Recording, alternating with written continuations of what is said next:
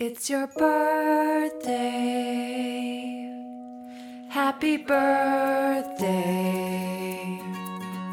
It's your birthday. Happy birthday. An meine beste Freunde von Wismut. Ich wünsche Ihnen alles Gute und gratuliere Ihnen zum 70. Jahres des Stolzes der ehemaligen DDR. Also alles Gute aus Almelo. Hallo zusammen, hier ist Super G und ich wünsche unserer BSG alles Gute zum 70-jährigen Geburtstag. Was diesen Verein für mich so besonders macht, sind rückblickend nicht irgendwelche Spielhighlights, sondern das, dass er mir Freundschaften und Bekanntschaften geschenkt hat, die vielleicht so in der Konstellation äh, nie eingetreten wären und auch, dass er mir Freundschaften aus Kindertagen wieder zurückgebracht hat. Das ist für mich das Wichtigste. Wir hatten gute Zeiten, wir hatten schlechte Zeiten, wir werden dich begleiten. Wir bleiben treu. Glück auf. Oh, Wismut Gera Almelo. Oh, Wismut Gera Almelo.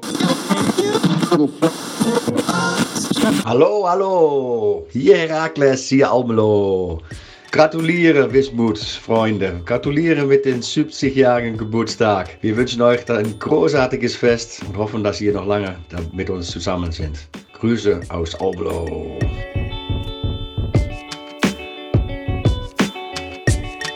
Immer wieder fiel der Name von Manfred Kaiser.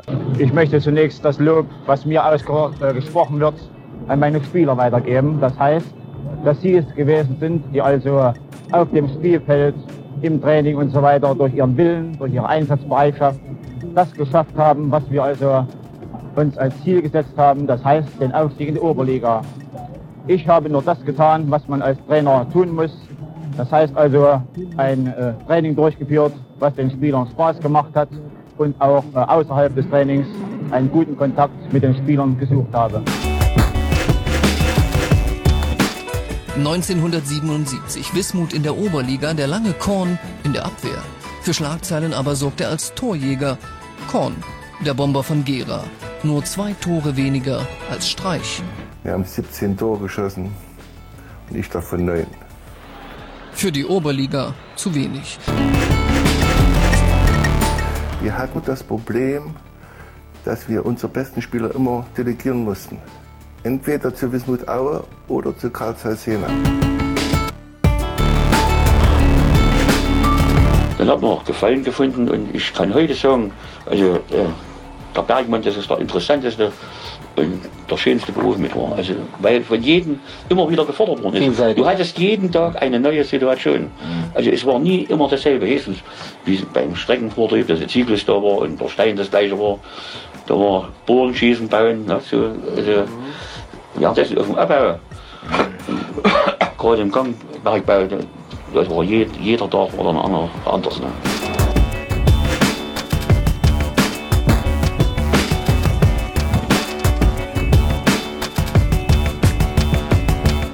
Geh zum Fußball in deiner Stadt. Viele Gera sympathisieren historisch mit dem FC Karl aber die Stimmung heute im Gera-Block tatsächlich besser.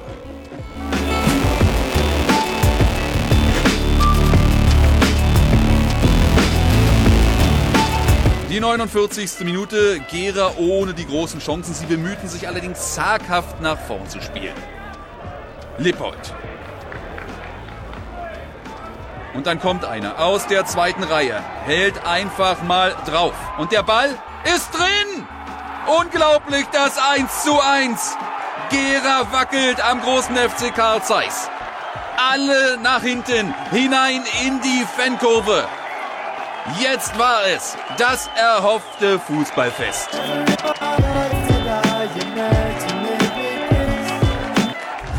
Gera Jena 1 zu 1. Und Sie ahnen schon, wer der Torschütze ist.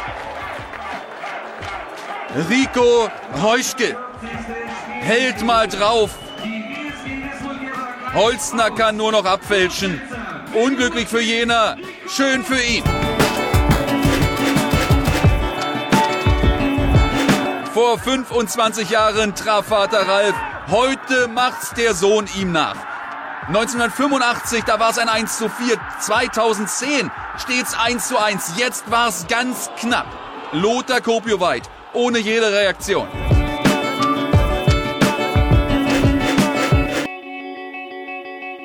Glück auf zu einer Sonderausgabe des Podcasts von Brennpunkt Orange.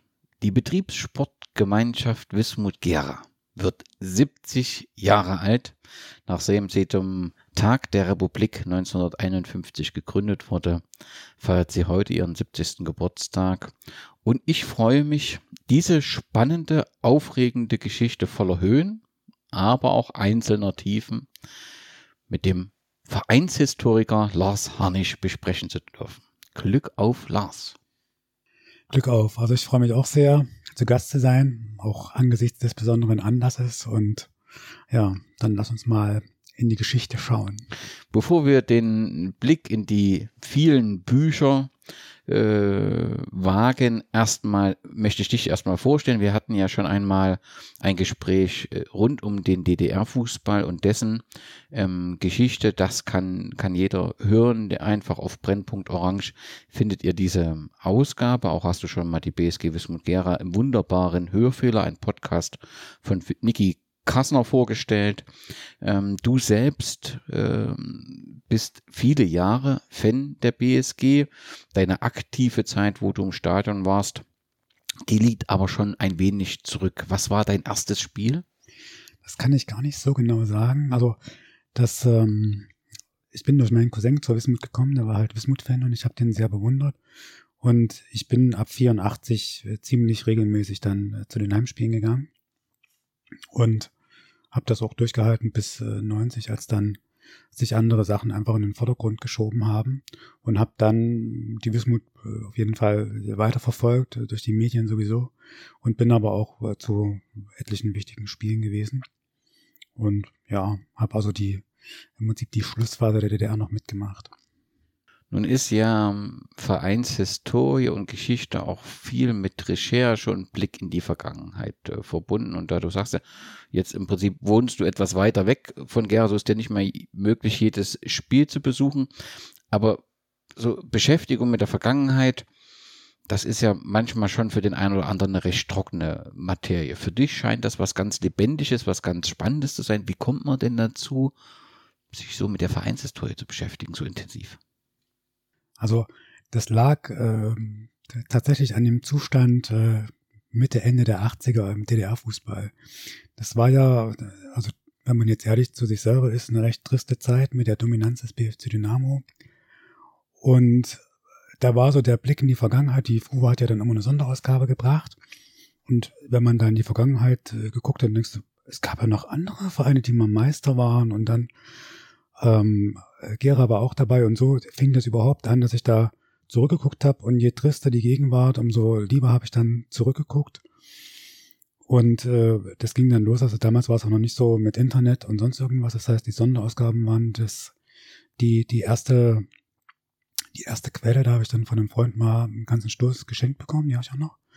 Und ähm, dann gab es die DDR-Bücher, äh, also zur WM und zur Europacup. Äh, und die konnte man dann ausleihen. Das Lustige war zum Beispiel in Gera in der Bibliothek, äh, da gab es dann im Prinzip immer nur die neueren und dann war ich irgendwann mal im Urlaub und da war dann WM 70 und EM 68, das habe ich dann verschlungen und äh, dann auch alles mitgeschrieben, weil man ja diese Informationen auch nicht kopieren konnte. Also das hat dann schon Spaß gemacht, je mehr man dann entdeckt hat und die Lücken schließen konnte und sonst irgendwas. Und dann hat äh, meine Mutter mir zu Weihnachten irgendwann mal das Buch Fußball informativ geschenkt, das einzige Statistikbuch der DDR. Das habe ich auch noch und es ist jetzt relativ zerlesen und wird also bis heute benutzt. Ja, also das sehe ich als gute Quelle an. Ja. Ich glaube, ein Teil unserer Hörerinnen und Hörer kennt die FUVO nicht oder hat sie vielleicht nicht selbst erlebt und in der Hand gehabt. Kannst du kurz erklären, welche Bedeutung diese Zeitung hat, wie oft sie erschien und, und, und was das Besondere an dieser Zeitung war und ist? Ja, also die FUVO abgekürzt ähm, heißt ausgeschrieben die neue Fußballwoche und zwar die zentrale Fußballzeitung der DDR. Es war eine Wochenzeitung, die kam immer dienstags. In Berlin erschien sie schon montags, äh, abends konnte man die bekommen. Und die erschien kurz nach dem Start der ersten Oberligasaison 1949 zum ersten Mal und blieb bis 1992, also bis Ende 92 in Kraft. Und man hat dann Dienstag im Prinzip zum einen alles äh, von Oberliga erfahren, von der Liga Ergebnisse und manchmal noch ein bisschen was zum, äh, zum Spieltag selber und eben internationale Ergebnisse, Länderspiel, Jugend, also alles, was irgendwie im Fußball wichtig war, stand da drin. Und diese Zeitung, die habe ich, äh, die hat meine Mutter mir immer gekauft. Deswegen hatte ich die von 84 an eigentlich komplett und das war auch der Grundstock meiner Sammlung, die heute etwas äh, wesentlich größer ist. Ist sie vollzählig oder ist das nicht möglich? Das äh, ist bestimmt möglich. Also mir fehlen insgesamt von den Ausgaben vielleicht so 10, 12 Stück. Also nicht so wahnsinnig viele. Also sind jetzt die zwei ersten zum Beispiel habe ich nicht. Dann habe ich aus dem Jahr 1950 äh, fehlen mir drei. Dann ähm, ein Exemplar, dem ich schon total lange nachjage, was ich wirklich gerne hätte, ist äh, die Ausgabe 356.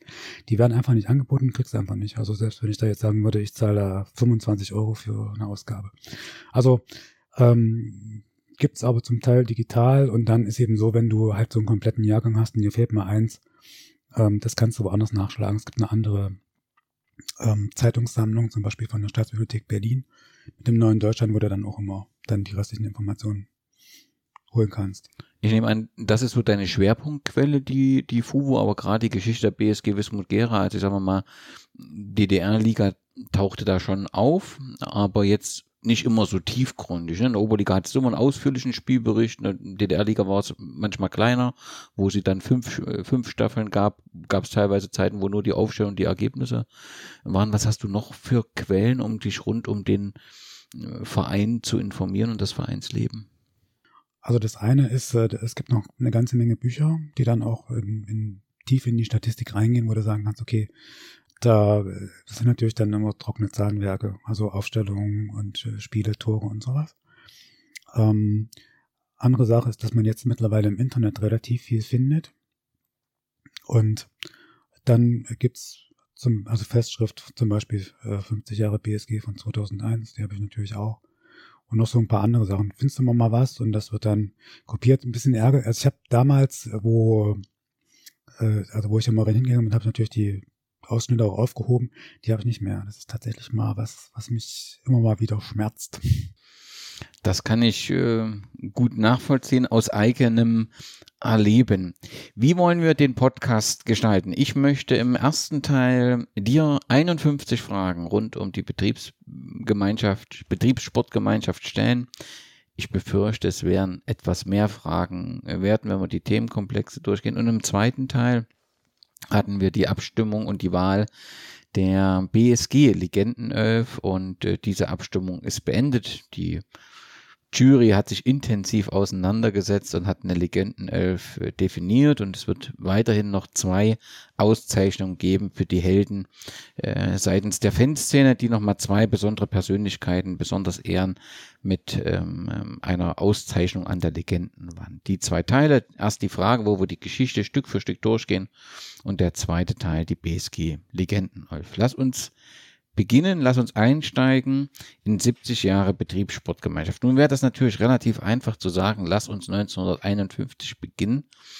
Aber so ganz richtig ist das nicht. Wir müssen ja weiter nach vorne schauen, nämlich zu den Anfängen des Fußballs und Geras. Und natürlich, wenn wir so ein bisschen in die Historie, dann steigen wir so eine Art Zeitmaschine. Wohin müssten wir denn reisen, um letztendlich die Anfänge des Fußballs in Gera zu besuchen und was oder wen würden wir dann auf den Äckern, Wiesen, was würden wir da sehen? Wo müssten wir hinreisen? Also, ähm, das Datum steht tatsächlich fest, ist der 9. Mai 1904, als der erste Fußballverein in Gera gegründet wurde. Das war der Ballspielclub äh, BC Gera. Und ähm, das erste Spiel fand auf dem Hirschen Gelände bei der Eselsbrücke statt. Ich habe leider keine alten Stadtpläne, so dass ich jetzt sagen könnte, das ist jetzt das oder das, aber kann man sich so, ähm, also Eselsbrücke kennt ja jeder, insofern kann man sagen, okay, irgendwo da. Wahrscheinlich eher Richtung unterm Haus. Und ähm, ja, also wie muss man sich das vorstellen?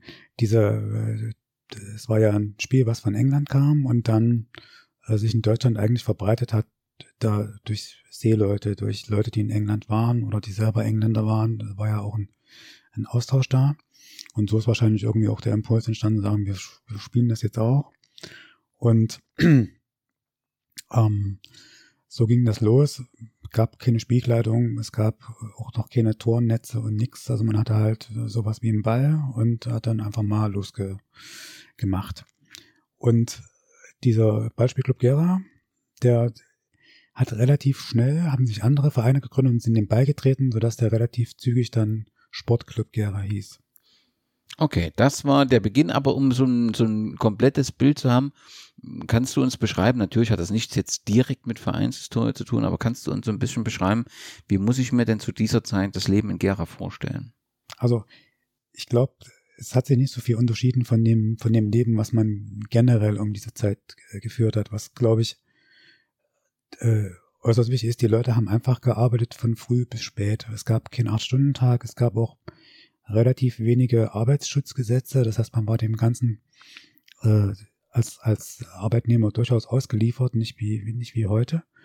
Und es gab wenig Freizeit. Ja, sonntags Kirche und äh, das war schon fast alles und ein bisschen spazieren gehen vielleicht. Und ähm, da es keine Freizeit gab, gab es jetzt auch kein, keine Freizeitvergnügung, wie man jetzt den Sport äh, vielleicht angucken muss. Ist bestimmt auch kein Zufall. Also der Fußball war am Anfang kein Arbeitersport, sondern so ein Sport von Gymnasiasten und ähm, bürgerlichen Leuten, also die, die halt auch Zeit hatten. Ne? Und ähm, ich denke, in Gera war es genauso. Gera war da schon durchaus Industriestadt. Das hat ja vorher angefangen. Und Residenzstadt der, der Reußen. Das heißt, so ein bisschen repräsentativ war man auch, so ein, relativ kleines Fürstentum. Eines der kleinsten in Deutschland übrigens. Mit eigenem Sitz im Bundesrat aber, ne? Und ähm, was sie hatten, sie hatten eine Handelsschule von internationalem Ruf und äh, in, der, in der Chronik vom ersten SV steht auch drin, dass die äh, einige Spieler dort rekrutiert haben. Also insofern soll das gehen. Was vielleicht noch wichtig ist, also auch so vom, vom Verständnis her, ähm, ich bin ja vom Dorf, ne? Und äh, da gab's bei uns, äh, auf dem Dorf gab's eine Zeitung, die hieß Brametalbote, die kam 1911, hat man mal einen kompletten, kompletten Jahrgang gefunden. Und da wurde noch geworben in der Zeit, 1911 halt, um Strom in der Landwirtschaft einzusetzen. Das war auch gar nicht so verständlich, dass man elektrisches Licht hatte. Oder, oder also wenn, wenn die Sonne weg war, war halt der Tag zu Ende. Eine andere Zeit. Kaum vorstellbar heute. Was uns natürlich begeistert ist Sieg und Niederlage, aber auch, auch solche Dinge wie Auf- und Abstieg. Äh, die werden wir ja auch in der Geschichte der BSG intensiv besprechen. Äh, besprechen. Gibt es, kannst du sagen, ab wann ja, der Fußball in Gera, vielleicht auch ein Vorgänger, ein Vorvorgänger der BSG Wismut Gera, äh, direkt am offiziellen Spielbetrieb teilnahm und, und, und, und, und was, was war das dann für eine Liga oder Ligasystem? Also das kann man relativ äh, genau sagen. Und zwar war das in der Saison 1910, 1911.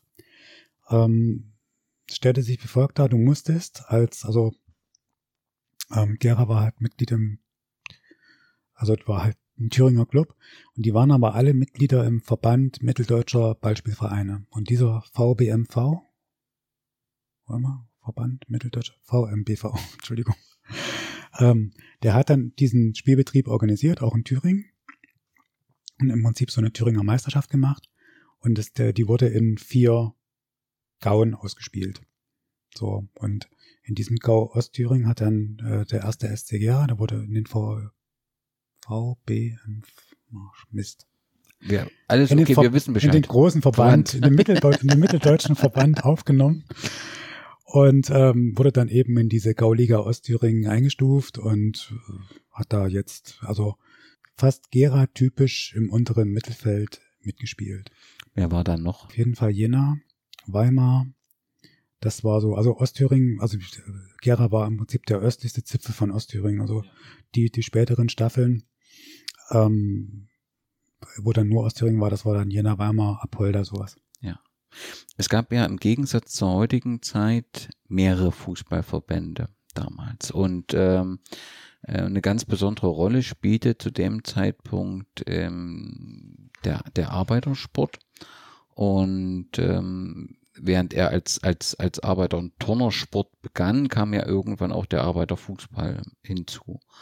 Und ähm, ist es richtig zu sagen, dass Gera im Arbeitersport eine wichtige Rolle spielte, aber auch im Arbeiterfußball eine Hochburg war?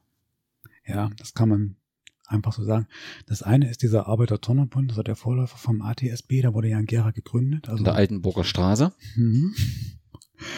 Und äh, Gera war ja Industriestadt, das heißt, es gab auch viele Arbeiter und es war auch immer eine rote Stadt. Also das kann man jetzt, äh, ob man jetzt die DDR-Fassung der Gera, äh, des Gera-Buchs nimmt oder die, die neue, das ist einfach unbestreitbar. Also das gab es wirklich dort starke sozialistische Bestrebungen. Ja, genau. Ja, und Kräfte. Hm?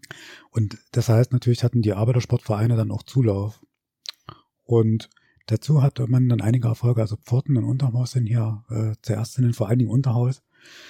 Ähm, die, die Arbeitersportler haben ihre Ligen genauso ausgespielt wie im Prinzip die Großen. Das heißt, äh, du hattest deinen dein Fußballkreis, dann gab es im Prinzip die Region und dann zum Schluss ähm, halt die, die gesamtdeutsche Arbeiterfußballmeisterschaft. Und Gera hat äh, diesen, äh, lustigerweise war das andersrum als bei den Großen. Das heißt, der Fußballbezirk war das kleinere, die kleinere Einheit und der Fußballkreis war, glaube ich, die größere. Und ähm, Untermaus hat diesen Kreis einfach dreimal gewonnen. Das war im Prinzip ganz Thüringen plus Zeit. Und hatte dann immer das Pech, dass du, äh, wenn du jetzt in diesen äh, in die Bundesmeisterschaft mussten sie am vorbei eben an Dresden und Leipzig. Und das hat eigentlich nicht geklappt, weil das äh, Städte waren, die einfach sehr viel stärkere Arbeiterfußballer hatten. Und da hat's also nur im Prinzip zu dieser Thüringen-Meisterschaft gereicht. Aber die dreimal zu holen und dann auch, die waren glaube ich noch dreimal im Finale, das ist schon allerhand. Da waren wir auf jeden Fall gehörte zur Thüringer ähm, Spitze. Wichtig ist aber ein Verständnis zu haben für den Bereich Arbeiterfußball. Also wer glaubt, da ging es hart zur Sache, oder das wird ja heute auch teilweise äh, so ein bisschen sinnbildlich verwendet, wir müssen richtige Arbeitertugend und so weiter. Das widerspricht ja den grundsätzlichen Prinzipien des Arbeiterfußballs. Da ging es ja eben äh, gerade darum, äh, oder die Regeln waren so, dass eben dieses, dieses V-Spielen und so weiter stark verurteilt wurde. Ja, also es gab, glaube ich, äh, bin ich da nicht ganz so, das habe ich mal gehört, dass man bei bestimmten Wettbewerben gar nicht den Sieger ausgespielt hat, damit einfach dieses, äh, dieser Kampf auf Biegen und Brechen äh, nicht stattfindet, weil man ja auch Arbeiter waren ja auch die Brüder, ne? Im Geiste zumindest. Genau, so war das zumindest ursprünglich geplant. Irgendwann hat man sich dann doch entschieden, im Sinne des sportlichen Wettbewerbs die Meisterschaften auszuspielen. Und da spielte sowohl die FDG Rafforten als eben auch Unterhaus, wie du es gesagt hast, eine große Rolle. Spannend in dem Zusammenhang im Fortner Erdballstadion. Es gab auch Nationalmannschaften im Bereich des Arbeiterfußballs. Und die englische Nationalmannschaft bereitete sich in Gera Forten einmal vor mit einem Testspiel, was sie verlor. 3 zu 1 oh. gegen Gera Forten. Bin mir nicht mehr sicher, ob es Forten oder unterm Haus war, aber auch der Vater von Herrn Harthaus war in, in diesem Echt? Arbeiterfußball. Der Name ist mir im Rahmen der Recherche auf den Weg äh, gefallen und da ähm, merkt man schon so ein paar Verbindungen. Auf jeden Fall war Gera in diesem Bereich sehr, sehr stark. Hallo liebe Wismut-Freunde, alles Gute zum Geburtstag. Grüße aus Almelo, Almelo Gera, für immer. Grüße, Harald. Hello guys from the BSG Wismut Gera. Anthony here from Black White Unity, Almelo. Wish you a happy, uh, happy uh, anniversary. 70 years, awesome. Thank you for the friendship. Thank you for the for the good memories, and uh, we have a lot to come. Okay, das, das ist das Kapitel Arbeiterfußball. Das endete ja äh, vor dem äh, Zweiten Weltkrieg mit der Übernahme ähm, der Nazis äh, oder der Machtübernahme der Nazis. Wenn man jetzt den, den Weg bis zum Zweiten Weltkrieg äh, betrachtet, ähm, welche Entwicklung nahm der Gera Fußball? Gibt es da Erkenntnisse, welche Rolle der Gera Fußball, also welche Stellung im thüringenweiten oder vielleicht auch im, im deutschlandweiten Vergleich der Gera Fußball spielte? Ja, also ist sogar eine relativ spannende Geschichte. Und zwar, aber, aber Gera kommt leider nicht so gut dabei weg, also wir spielten eigentlich überhaupt keine Rolle. ähm, also problematisch war immer, Gera spielte in, also man hat Thüringen eingeteilt, zuerst in vier Gruppen, nämlich Ost, Süd, Nord und West. Und dann später haben wir festgestellt, dass es eben nicht klappt. Und in dieser Ostgruppe war immer Jena und Weimar. Und das heißt, Jena ist zeitlebens ein Problem gewesen. Das Ja, zieht sich wie ein roter das Faden. ist tatsächlich so. Und die waren also einfach stärker. Es gab ein Jahr, ich glaube, da ist Gera Dritter geworden. Und unter den ersten vier Clubs war Gera und dreimal ein Jena Verein. Natürlich ging die, der Titel auch in die Saale-Stadt. Also die hatten entweder durch, durch Zeit oder sonst irgendwas ein besseres Potenzial oder sie haben einfach das, was sie hatten, auch besser genutzt. Ja, also man darf nicht vergessen, ähm, Gera war ja so auch Teil des Fürstentums Reuß und das war natürlich klein und damit hast du auch eine schmale Basis. So. Und die Thüringer waren aber natürlich nach Gründung, also Gera waren nach Gründung von Thüringen die größte Stadt da. Erfurt gehörte ja nominell zu Preußen. Gera hatte 70.000 Einwohner. Und das erste, was der Thüringer Verband gemacht hat, der hat dann ähm, über dieser Gauliga vom Vorkrieg eine Thüringenliga gegründet und hat dann die Vereine eingeladen. Es war noch nicht so wie heute mit Auf- und Abstieg, sondern es war im Prinzip so eine Einladung und da war Gera nicht dabei. Und da haben die Gera dann irgendwann, als die Revolution sich so abebbte, dann haben die gesagt, also es kann nicht sein, dass wir hier im Prinzip da die Deppen machen. Wir bräuchten einen Platz in dieser Thüringen-Liga. Und äh, da das Ganze ohnehin nicht funktioniert hat, hat man dann gesagt, okay, ähm, wir gründen eine eigene Staffel, Osterland. Und da kamen etliche Gera-Vereine plötzlich in diese erste Klasse. Und der Osterlandmeister, der durfte dann, ähm, also erst um diese Thüringer Meisterschaft äh, mitspielen und dann letztlich auch um die, um die mitteldeutsche Meisterschaft. Ne? Also am Anfang war das tatsächlich so, dass man erst wieder gegen Jena spielen musste. Also dann waren sie zwar nominell in der neuen Staffel ganz oben, aber ähm, scheiterten dann trotzdem immer an den Jena.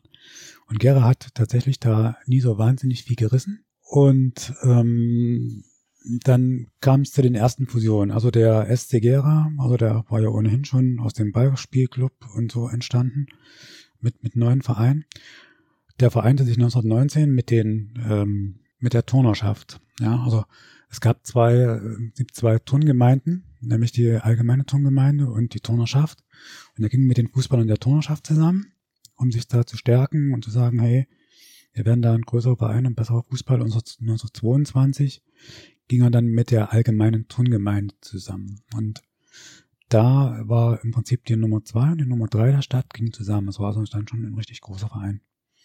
Die Nummer eins war zu dem Zeitpunkt der FC Wacker aus Zwötzen. Zwötzen war ja eingemeindet worden und die sind in der Folge bis 1933 eigentlich auch der erfolgreichste Gera-Verein gewesen. FC Wacker 1910 Gera, oder? Ja. Nur wegen dem Gründungsdatum, dass man das, das war dann, die kam im Prinzip 1910 kam Wacker. Ja, also die waren jünger, aber die hatten tatsächlich äh, eine starke Elf.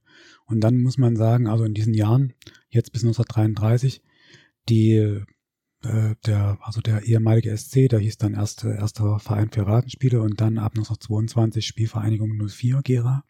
Das heißt, dieses SV kam im Prinzip nicht nur äh, zwei, äh, 1904 schon dran, sondern im Prinzip das kam später. Mhm. Und das heißt, dieser Bezug, der, wo wir dann irgendwann hinkommen zum SV Gera, wenn man konsequent gewesen wäre, hätte es theoretisch SC Gera heißen müssen, richtig? Ja. Okay. Also ganz konsequent wäre das die, Mhm. die ganz zurück in die Tradition. Ja, also ab 1922 sind ja erstmal Spielvereinigung 04 und ähm, der andere große Verein, der mir wegen seines Namens wirklich sehr gefällt, das war, die, war der FC Concordia, der wurde auch 1910 gegründet und zwar von Schuljungs. Das ist so das Besondere an diesem Verein. Die hatten am Anfang gar keine Erwachsenen bei ihrer Gründung und die haben äh, im Ostviertel verlängerte Tschirchstraße haben die gespielt mit einem Lumpenball, so steht es in der Chronik. Und dann auf dem Exerzierplatz in Chippern und äh, diese Concordia war übrigens die erste, die diese Osterlandstaffel gewann. Ja, und dann kam eben der FC Wacker und Concordia und der, der, der, die Spielvereinigung hatten das Problem, denen wurden die Plätze gekündigt. Die hatten also äh, ganz andere Sorgen, als sich im Prinzip auf diesen Spielbetrieb zu konzentrieren. Vom FC Wacker weiß ich darüber nichts, aber die haben dann letztlich in bis 1930, glaube ich, viermal diese Osterlandstaffel gewonnen. Kam dann zum das Beste war äh, 1928 ins Halbfinale der mitteldeutschen Meisterschaft, also gehörten zu den vier besten mitteldeutschen Vereinen und scheiterten dort am FC Wackerhalle. Also das äh, war dann schon durchaus eine Nummer. Man hatte also letztlich drei starke Vereine mit einem doch, also sagen wir mal so, vom sportlichen Erfolg her mit dem FC Wacker da als führenden Verein. Generell muss man sagen, also ich habe es ja schon angedeutet, Gera spielte keine Rolle, sie kam wirklich selten äh, in, in dieser, in, schon im, im, im mitteldeutschen Verband zur Geltung. Also und äh, woran man es auch schön sieht, denke ich, ist an den Nationalspielern. Also es gibt zwei Nationalspieler aus Gera, der Dr. Willi Völker, den nehme ich jetzt mal dazu, der ist in Kala geboren und kam mit 16 zum, zum Sportclub Gera und hat dort das Fußballspielen kennengelernt und lieben. Und der wurde Meister mit dem VfB Leipzig 1913 und hat 1914 das erste Länderspiel bestritten. Und dann ähm, äh, Walter Klaus Oehler, also Klaus Oehler ist sein Nachname, falls ihn mal jemand googeln will. Der hat äh, 1923 zwei Länderspiele be bestritten und äh, das erste Tor, Länderspieltor eines Gera-Spielers erzielt. Und da war er schon bei Bielefeld. Also das heißt, wenn man in Gera ein erfolgreicher Spieler werden wollte, musste man tatsächlich dann auch weggehen. Und mehr gibt's nicht. Also das heißt, ähm, so erfolgreiche Fußballer waren bis 1933 auf jeden Fall nicht in Ostthüringen. Also wenn, dann nicht in Gera zu finden. Was vielleicht noch zu erwähnen ist, der Sportfreund Oehler, hat es später in die Legendenelf oder Jahrhundertelf von Arminia Bielefeld geschafft. Ja. Du musst immer Klaus Oehler sagen, weil das ist nämlich der Nachname, weil ich habe den dann bei mir hier im, im Kicker Jahrbuch im Almanach so, gesucht so, ja. und dann guckst du bei O und da steht er nicht und denkst, das kann doch nicht sein, das ist, ich habe den doch da gefunden und die Quelle sagt und so und das, das ist wegen dieses schrägen Nachnamens und äh, weil man immer so denkt, Doppelname ist so ein Erbe der 80er.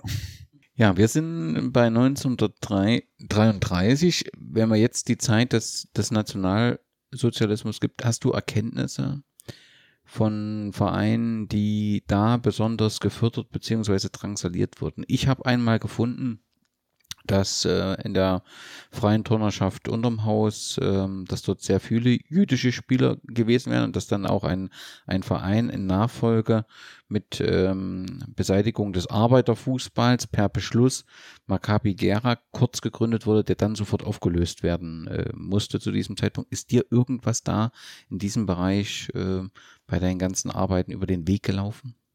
Also was Konkretes nicht. Ich meine, das äh, ist schwierig in der Zeit da irgendwie, aber so generell, also diese, diese normale Drangsalierung des Sports, die reicht ja schon. Also, ähm, also die Arbeitersportvereine wurden 1933 aufgelöst, im Prinzip nach dem Reichstagsbrand, als man sich die ganzen politischen Gegner vornahm und auch, ich glaube, die Gewerkschaften waren dann auch in der Reihe. Und einige haben sich auch selbst aufgelöst, bevor sie aufgelöst wurden. Und also was ich weiß, habe ich mal gelesen dann bei, bei Fußball in Vergangenheit und Gegenwart, die, die, die Spieler, die dann wechseln wollten und weiterspielen, den bürgerlichen Verein, die hatten zum Teil so eine Art Bewährungsfrist, dass sie auch ja gute Nationalsozialisten sind. Und manche hat man auch tatsächlich nicht mehr zugelassen. Also jetzt so aktive Kommunisten, ähm, die kamen dann nicht mehr rein. Und bei den jüdischen Sport, Sportvereinen war es so, dass die nach der Machtergreifung erstmal wuchsen, weil eilfertig ja viele ihre sich von ihren jüdischen Sportfreunden getrennt haben oder die einfach rausgeegelt haben und sonst irgendwas. Obwohl der Zwang, also gerade, denke ich, in diese Verästelung des Landes überhaupt noch nicht äh, drin war. Also wenn du so einem Dorfverein warst, dann musstest du da nicht äh, deinen jüdischen Kumpel rausdrücken. Ja, also gut, hat man eben gemacht. Ähm, das führt aber dazu, dass die nur an jüdischen Sportvereinen Sport treiben konnten und das sind die erstmal gewachsen, weil alle, die aus dem Bürgerlichen raus sind, sind dann da rein. Und dann hat man eben die, die Daumenschrauben für die jüdischen Menschen angezogen. Erst durch die äh, Nürnberger Gesetze. Da gab es schon die ersten Verschärfungen. Nach dem Reichstagsbrand hat man dann alle äh, jüdischen Vereine generell aufgelöst. Und dazu zählen auch die Sportvereine. Weil der Reichstag, äh, habe ich Reichstagsbrand gesagt, ich meine die Reichs Reichsburg-Nacht. Ähm, das galt ja als Reaktion auf diesen Anschlag in Paris, auf den äh, Botschaftsrat. Da hat man gesagt, okay, wir bestrafen die Juden, müssen dann noch Strafe zahlen und lösen alle Vereine auf. Und das war eben Teil dieser, dieser Maßnahmen. Was ich auch noch entdeckt habe, also du hast ja gefragt, gab es Vereine, die wurden drangsaliert und welche wurden gefördert. Und es gab tatsächlich äh, zumindestens, also es gab in Gera ohnehin einen Polizeisportverein. Den habe ich im Cormac-Album mal gefunden. da ist der mit drin. Also Cormac ist ja dieses Sammelalbum, wo dann die ganzen glaube, über 600 Vereinswappen äh, eingeklebt sind. Und ähm, dann gab es in Gera einen Militärsportverein. Und ich habe jetzt bei Nick, der hat eine Folge gemacht zu Vereinsbeinamen. Und da hat der Experte, das ist ein Historiker, der hat ihm erzählt, dass die Nazis wollten, dass ihre Soldaten in eigenen Armeesportvereinen dann möglichst den Sport trieben. Und in Gera gab es auch einen. Und der ist bis in die Bezirksklasse aufgestiegen. Das war damals die zweithöchste Klasse.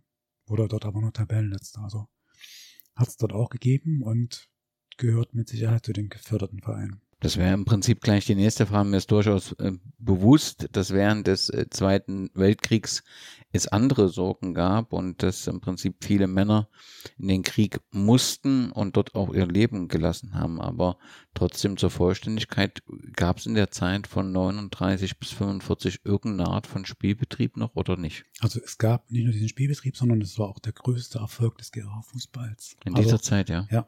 Mhm. Und zwar ähm, muss ich jetzt wieder ein bisschen die, im Prinzip die bürgerliche Sicht von 33 bis 39 zusammenfassen. Ähm, also es ist so, dass man 33 ein neues Ligasystem geschaffen hat, nämlich die Gauligen. Und ähm, für Thüringen war das die Gauliga Mitte zusammen halt mit äh, Sachsen-Anhalt und ich glaube, also Sachsen und Anhalt halt. Ne? Also ähm, weiß nicht mehr genau, wie das hieß, aber im Prinzip so Halle, Dessau, Jena, Erfurt und so, die gehörten da alle dazu. Die üblichen Verdächtigen. Und ähm, man hat das damals, also hat im Prinzip der Gauführer festgelegt, wer da reinkommt. Und die Staffel Osterland, deren Meister zum Beispiel nicht. Ja, man hat von der Staffel Osterland hat gesagt, die ersten beiden, die kommen in die zweithöchste Spielklasse, die Bezirksklasse. Und alle anderen kommen in die dritte, das war die Kreisklasse. So, und da fand sich äh, Wacker und Weida, die schafften die zweite Liga, diese Bezirksklasse. Und ähm, die Spielvereinigung und die Concordia, die sackten runter in die dritte. Und das war natürlich ein harter Schlag und deswegen kam 1935 zu einer Fusion vom ähm, Spielvereinigung 04 und äh, dem der Concordia zum ersten SV Gera. Seitdem hieß der so. War 1935 ich äh, müsste jetzt beim Datum nachgucken, glaube irgendwie so 22. November, also auf jeden Fall 1935. Und ähm, der Verein, der startete dann richtig durch. Ähm, die stiegen dann irgendwann auf in, eben in die zweite Klasse, in die Bezirksklasse und haben dort als Neuling die Meisterschaft geholt. Im Jahr in der Saison 38, 39. Und haben dabei zum Beispiel auch den SC 1895 Erfurt hinter sich gelassen, der damals gerade abgestiegen war. Und das war schon ein echt starkes Stück. Und ähm, dann musste man mit den anderen äh, Mittelbewerbern, ne, also äh, wie gesagt, ich weiß nicht mehr genau, wie diese Fürstentümer hießen, halt Anhalt und Provinz Sachsen, keine Ahnung. Also diese Magdeburger Halle-Gegend, ja, also die späteren Bezirke Magdeburg-Halle, das waren so unsere Partner in, in dieser Gauliga Mitte.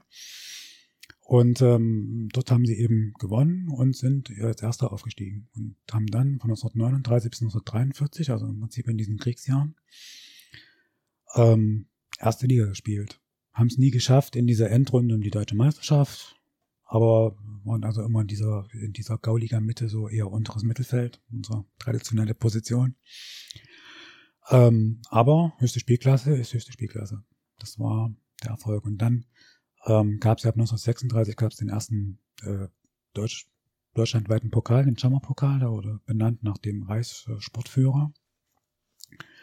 Und die wurden auch im Prinzip am Anfang regional ausgespielt, damit natürlich nicht jetzt irgendjemand aus Breslau nach äh, Düsseldorf reisen musste für, für die erste Runde.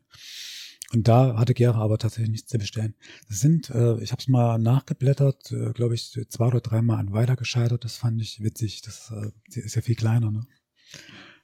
Okay, so war das bis 45. Der erste, nee, nicht erste, der SV Gera nach dem Krieg wurde er aufgelöst. Das ist aber keine typische ähm, Gersche Entwicklung gewesen, sondern das geschah ja ganz offensichtlich im gesamten Gebiet äh, der sowjetischen Besatzungszone. Was sind da die Hintergründe? Also es geschah sogar in ganz Deutschland, zumindest war die Direktive so das eine, ähm, dass man direkt im Mai entschieden hat, dass die NSDAP als regierende Partei und alle ihre Gliederungen aufzulösen sind. Und äh, der Reichsbund für Leibesübung, also im Prinzip der Sportbund äh, des, von Nazi-Deutschland, der war eine Gliederung dieser Partei. Also der war im Prinzip äh, der NSDAP unterstellt und demzufolge war er auch aufzulösen. Die Vereine waren Mitglied drin und demzufolge waren sie auch aufzulösen. Man hat dann im Dezember noch eine Direktive rausgekannt, dass man im Prinzip alle Sportvereine auflöst. Da war so ein bisschen schwang natürlich der, ähm, der Vorwurf und Zweck mit, man hat die jungen Männer da für den Trick ertüchtigt. So haben sie sich ja auch den Herren angedient, ne? deswegen ist der Sport so wichtig. Und diese Direktive, die kam im Dezember raus und in der, ist in der sowjetischen Besatzungszone haben wir aber tatsächlich vorher schon Tabula Rasa gemacht.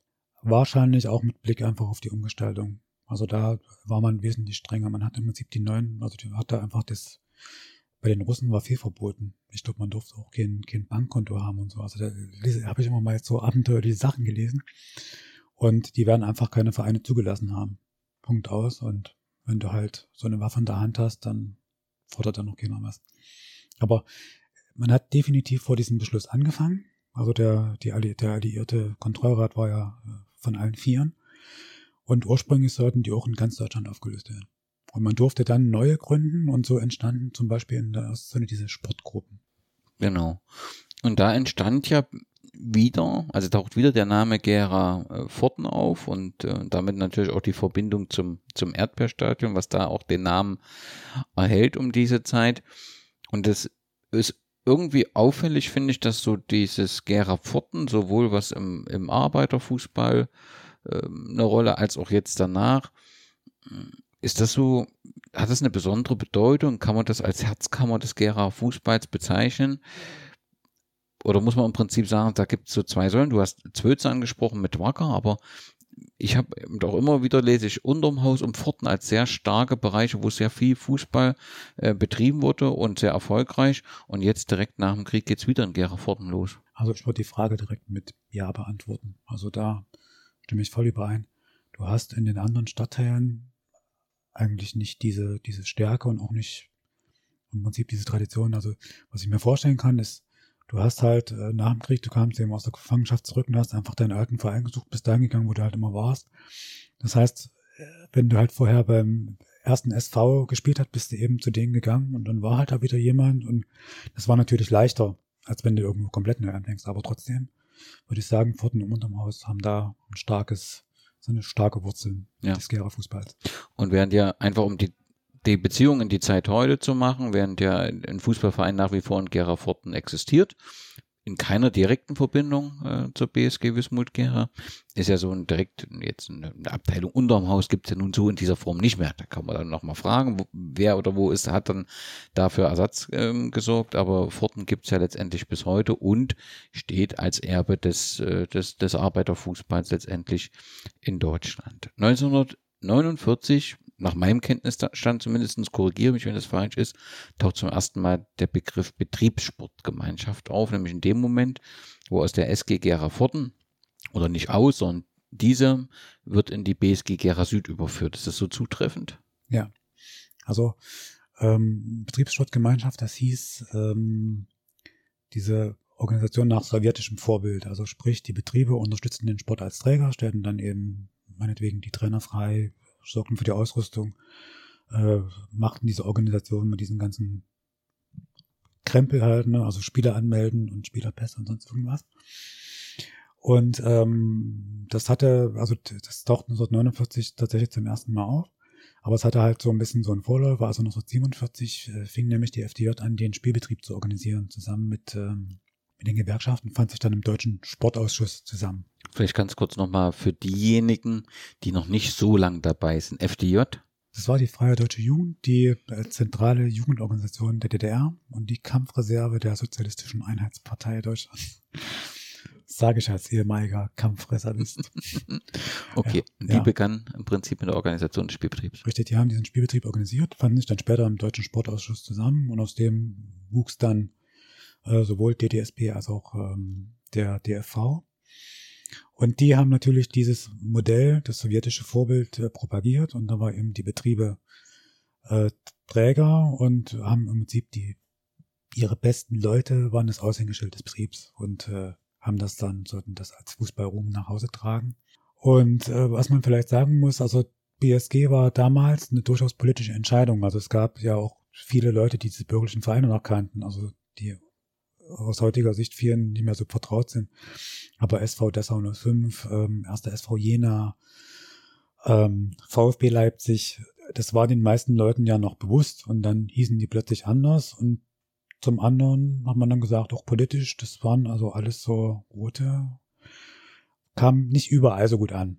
Das muss man sagen. Also es war schon durchaus auch ein Schritt äh, mit Widerstand. Ja, kann man ja heute ganz gut nachvollziehen. Natürlich aus einer anderen, an, anderen Sicht wäre man dann wieder eine Umbenennung, wo im Prinzip diese alten Namen wie Wismut und so weiter Ja. verschwanden.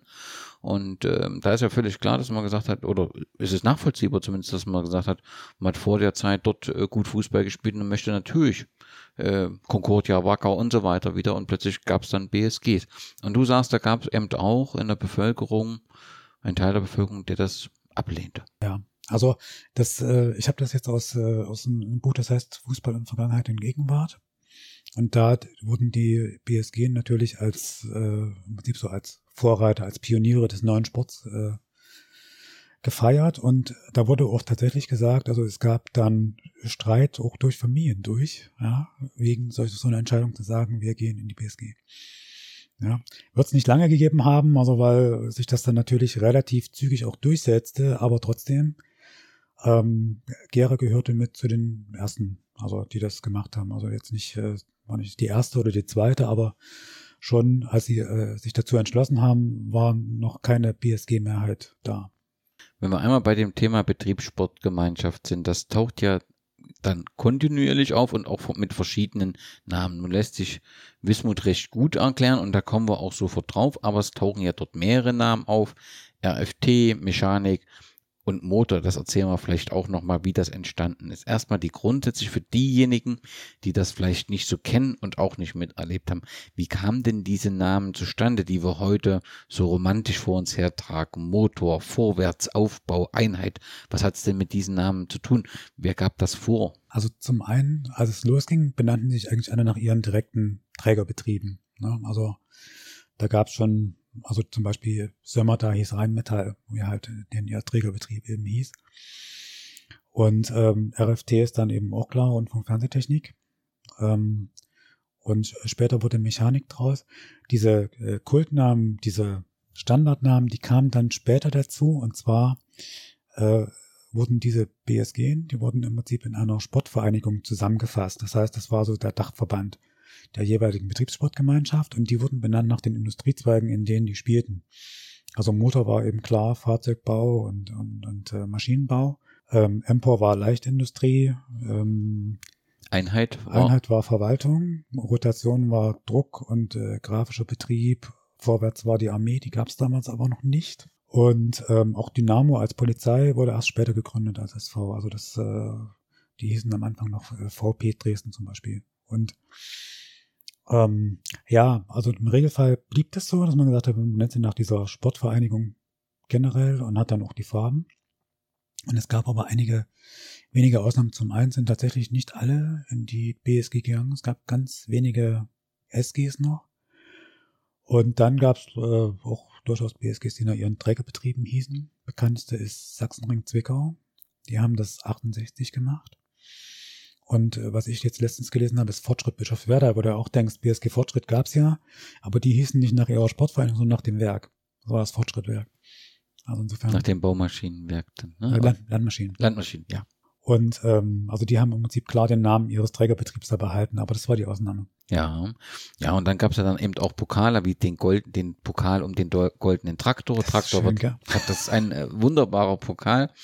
Aber zurück zu Gera, du hast es gesagt, es gab ähm, eine Fusion des, der BSG Gera Süd äh, mit der RFT, Rundfunk, Fernsehen, Technik, Gera zur BSG Mechanik Gera und am 1. Mai 1951 kam es zur Umbenennung in BSG Motor Gera. Nun ist mir nicht dieses eine große Werk in Gera bekannt, aber ich war auch 1951 nicht auf der Welt. Wo kam der Name Motor für Gera hin? Und waren es Trägerbetriebe oder war es ein Trägerbetrieb?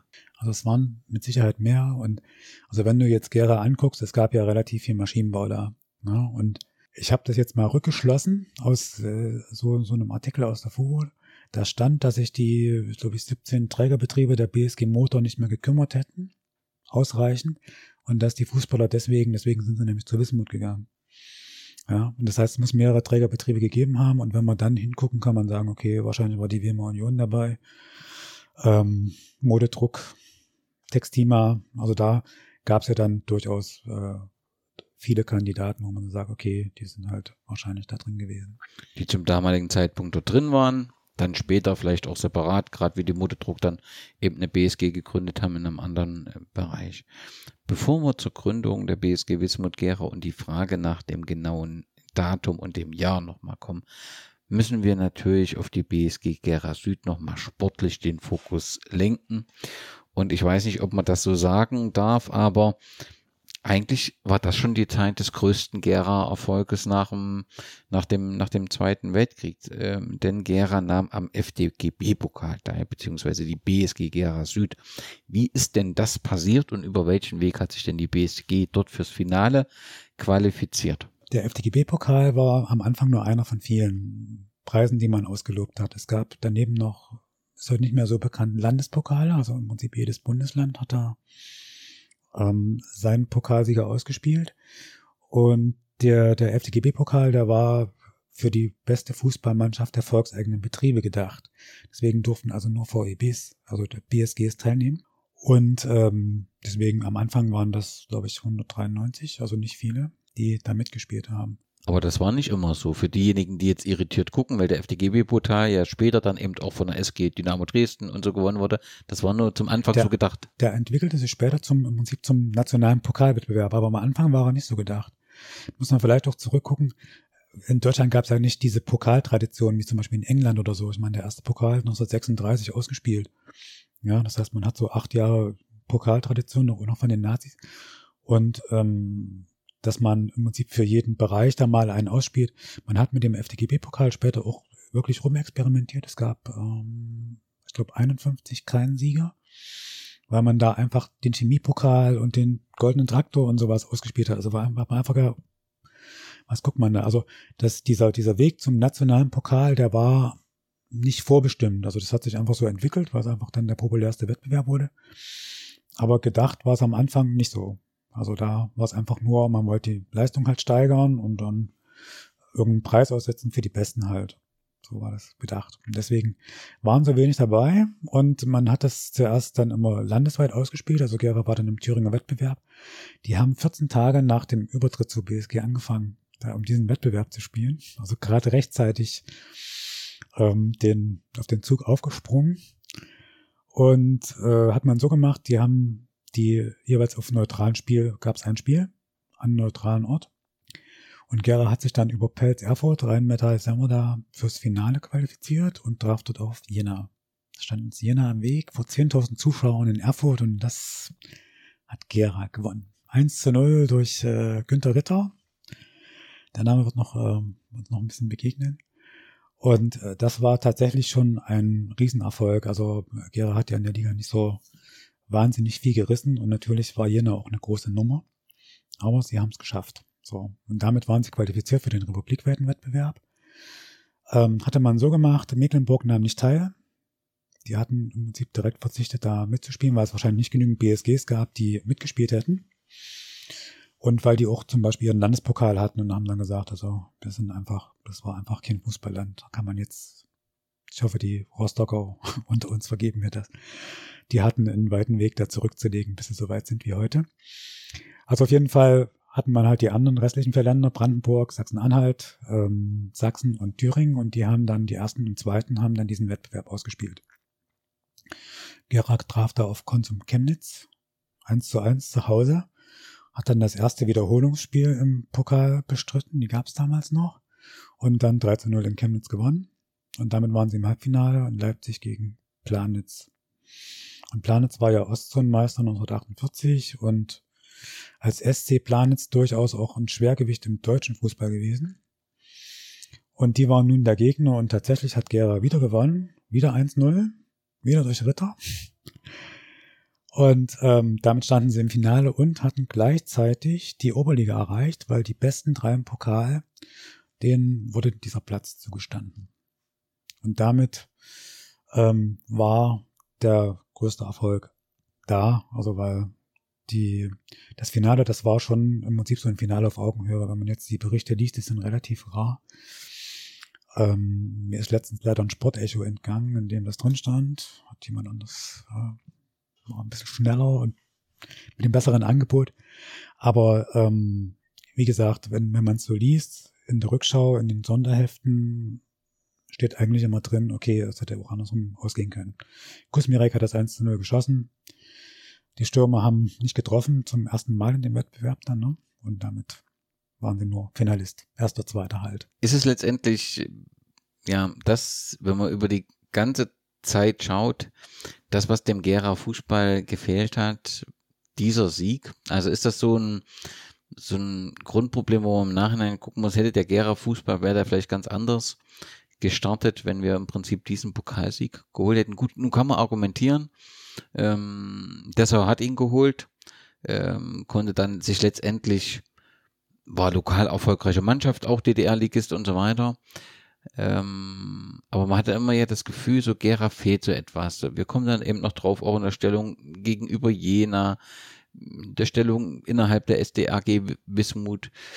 Ja, und letztendlich fehlt immer irgendwie so eine, so eine Meisterschaft, so ein Pokalsieg, der hat eigentlich immer gefehlt. Und wäre vielleicht die Entwicklung anders gelaufen, wenn man hier gewonnen hätte? Das glaube ich nicht. Also ich glaube es wirklich nicht. Also das Beispiel Dessau, auch Thale übrigens, die ja dann Pokalsieg 1950 wurden, ähm, hatte nicht diese, hat nicht diese, diese Wirkung, dass man sagen konnte, okay, ähm, da bist du wirklich wer. Man, das macht sich auf dem Briefkopf bestimmt wunderschön zu sagen, ich bin erster FDGB-Pokalsieger. Ähm, und ich, also ich hätte es doch gern, ne? Also ich meine, es ist immer, wenn ich jetzt meine, meine, meine Meldung mache, suche ich ja immer irgendwas, wo ich sagen kann, hey, Gera ist toll. Und äh, gerade mit diesem FDGB-Wettbewerb habe ich gedacht, okay, sind sie wenigstens erster Thüringen-Pokalsieger, aber da es diesen Landespokal gab, den Lauscher gewonnen hat, war es ja nicht mal das. Ja, also man kann, also Gera hat in seiner ganzen langen Geschichte nur diesen einen Titel geholt, nämlich äh, Thüringen Meister 1999. Ja, und ähm, das ist schon, wo du sagst, ja, aber so generell von der Wirkung, dass man sagen kann, das hat so eine Ankerwirkung, so eine Anzu Anziehens, äh, so ein Anzugsmoment für andere Leute und wo man Respekt kriegt und den Verein nicht einfach wegschubsen kann. Ähm, ich glaube, diese Wirkung hätte es nicht gehabt, weil ähm, da waren andere Kräfte und auch andere Umstände stärker. Trotzdem komme ich zum komme ich zum Schluss, dass die Zeit der BSG Gera Süd äh, zu den erfolgreichsten Zeit im Gera Fußball ähm, gehört. Ähm, was war, wer waren da so die personellen Stützen, die dieses System ähm, ja geprägt haben und die letztendlich auch diese Zeit des erfolgreichen Fußballs geprägt haben? Ja, also nenne ich jetzt mal ein paar Namen. Also ähm, Fritz Blumer, der stand damals im Tor. Dann Georg Buschner, Fritz Zergibel, die später Trainer in Jena wurden und äh, der Buschner auch Nationaltrainer. Dann Kurt Golde, ähm, Max Wollenschläger war Mittelfeldler. Und ähm, wer auch noch oft genannt wird, das ist, äh, ich glaube, Günter Klotz hieß der. Und dann mein Hero Günter Ritter durch die entscheidenden Tore. Ja, und ähm, zum Thema erfolgreichste Zeit, also was waren die Gründe? Also als Gera in diese Oberliga kam, als, als Pokalfinalist, da hatten die ja vorher im Prinzip die Landesklasse ausgespielt, also und die waren, also in Thüringen hatte diese Landesklasse drei Staffeln und Gera wurde in Staffel 1 Fünfter. Das heißt, nominell, wenn man jetzt die Punkte zusammenzählt, waren die über die drei Staffeln gesehen, da waren die in Thüringen die neuntbeste Mannschaft. So.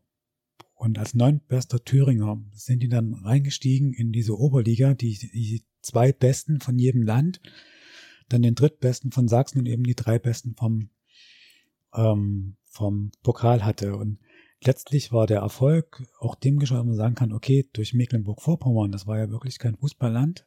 Da hattest du im Prinzip schon zwei äh, schwache Mannschaften, ne? Und dann, äh, also äh, Altenburg war Vizemeister geworden in Thüringen, war deswegen auch in diese Liga gerutscht. Die waren auch nicht so stark einzuschätzen, wo man sagen musste, okay, mit denen können wir auch noch mithalten. Hätte man damals diese, Spiel, diese Liga nach Spielstärke gemacht, hätten, hätte man wahrscheinlich irgendwie acht Mannschaften aus Sachsen reinstecken müssen oder sowas. Da hätte Gera wahrscheinlich nicht die Chance gehabt, da äh, die Klasse zu halten. Aber so ähm, war das letztlich möglich. Ja? Und das andere ist, wenn man jetzt mal guckt auf den Zusammenhang, also die, ähm, die Mannschaft selber, die haben 20 Leute eingesetzt. Davon kamen Manfred Kaiser und der Horst Freitag, die kamen erst im Prinzip im, im Februar 1950, also zu den letzten Spielen. Dann war einer, war der Trainer, der Erich Dietl, der war Spielertrainer, der hat auch noch zwei Spiele gemacht. Das heißt, man kam mit so einem Stamm von 15, 16 Leuten aus, die hatten auch richtig Zusammenhalt und dann, man sollte es für Gera nicht glauben, äh, war, die wurden unheimlich unterstützt von den Zuschauern. Das war echt. Also diese erste Saison ist ja meine Lieblingssaison gewesen. Ja, da bin ich immer noch, wenn ich die, also ich den nachgelesen habe, da bin ich immer so. Oh. Ja, aber da, also das sind halt eben 3000 Leute nach Altenburg gefahren und es kamen 10.000 äh, an den Steg, um dort äh, Gera zu unterstützen, obwohl man, obwohl die bestimmt keinen guten Fußball gesehen haben. Damit endet der erste Teil des Podcasts zur Geschichte der BSG Wismut Gera. Aber keine Sorge, die nächsten Teile folgen sofort. Auch dort wird Lars wieder umfangreich äh, die Details, die Höhen und die Tiefen der Geschichte der BSG Wismut Gera vorstellen. Und wir hoffen natürlich, dass ihr wieder mit dabei seid. Aber bis dahin gibt es zunächst die Glückwünsche und ein, zwei nachdenkliche Sätze von Mario Krüger. Und danach, hoffe ich, hören wir uns in Teil 2 der Geschichte der BSG Wismut Gera.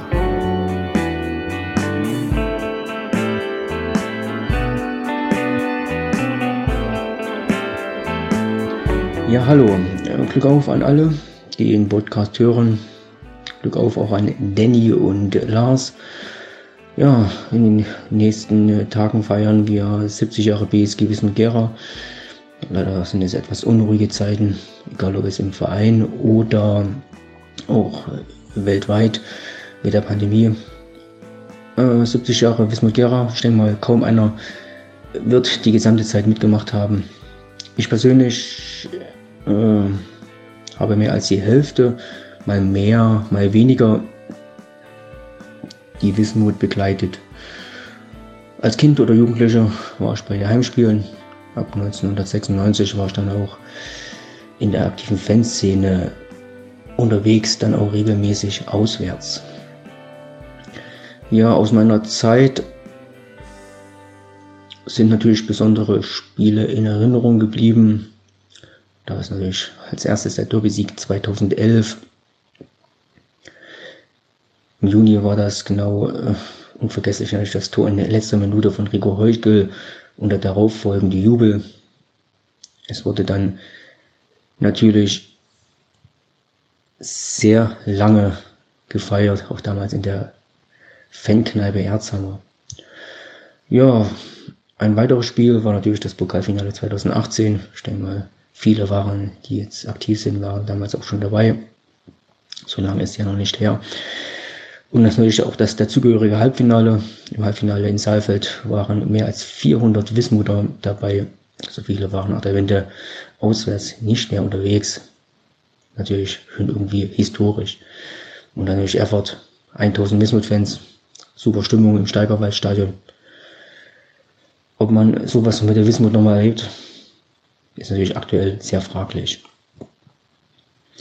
Ja, man hofft es natürlich. Ja, okay. Äh, ein besonderes Spiel, nicht nur für mich, war auch das Spiel 2015 bei Lok Leipzig. Äh, nach der Wende hatten, gab es kein Spiel auswärts bei so einem großen Gegner. Zu Hause hatte man mal Jena oder Erfurt als Gegner, klar, aber auswärts.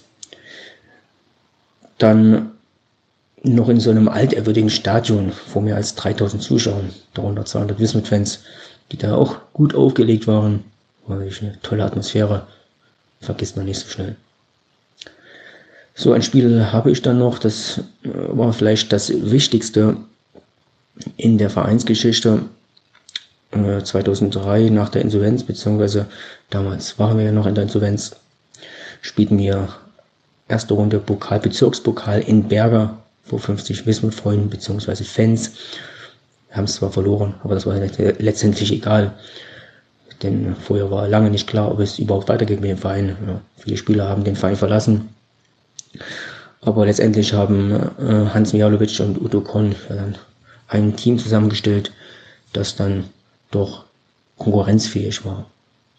Im Hintergrund waren dann noch Hermann Just oder Dietmar Kaiser. die daran gewirkt haben, dass der Verein weiter leben konnte. Natürlich waren dann noch viele andere daran beteiligt, auch die Fans, die dann den Verein weiter unterstützten, ob auf den Rängen oder dann auch mit speziellen Aufgaben im Verein. Ja, und letztendlich gab es dann noch viele gute weitere Spiele. Vielleicht jetzt noch zwei, drei nennen, die mir so spontan noch so einfallen. Da war natürlich der Pokalsieg gegen Energie Cottbus 1989. Da war ich zehn, habe ja, ich kaum noch äh, wenig, oder wenig Erinnerung daran, aber damals war das schon ein besonderer Sieg für unseren Verein. Oder dann das Bezirkspokal-Halbfinale 2004, 2005 in Hamburg. Nach der Insolvenz war das natürlich ein wichtiger Sieg für unseren, für Wismut oder damals für den ersten SV Gera. Ja, das Pokalfinale, da war dann verloren. Aber trotzdem waren wir dann im Thüringen-Pokal vertreten in der darauffolgenden Saison. Also war mal wieder ganz interessant für den Verein. Und dann habe ich noch ein Spiel, das vielleicht nicht im ersten, auf den ersten Blick nicht ganz so besonders ist. Es war ein, nach dem Oberliga-Aufstieg 2000 ein Spiel in Mühlhausen, das wir 3 zu 1 gewonnen haben. Das Besondere daran war, dass wir drei rote Karten bekommen haben. Damals hat dann unser Torwart Daniel Egemeyer ein, mit Abschlag ein Tor erzielt. Das war, glaube ich, das 2 zu 1. Und das 3 zu 1 hat dann Micha Sobek gemacht. Äh, so ich mich erinnern kann. Und das war dann auch Anlass für die ganz wenigen Fans, einen Platzsturm zu fabrizieren mit dementsprechenden Jubel. Ja,